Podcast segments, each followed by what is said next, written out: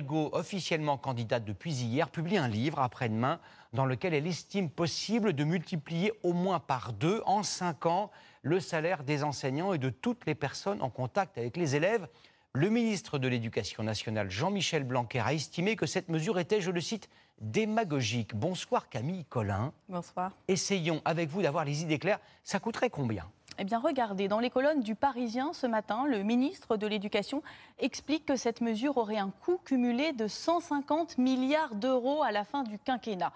Sur quoi se base-t-il? Plusieurs données. En France, d'abord, 1 200 000 personnes travaillent pour l'éducation nationale. Alors les trois quarts sont enseignants, mais il y a aussi les proviseurs, les documentalistes, les surveillants, pour une dépense annuelle d'environ 50 milliards d'euros.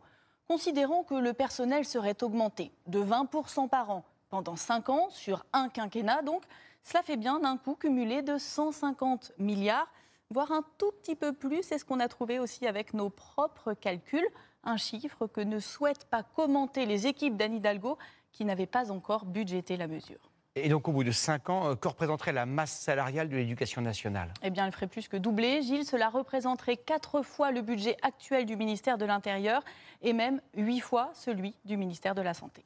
Merci beaucoup.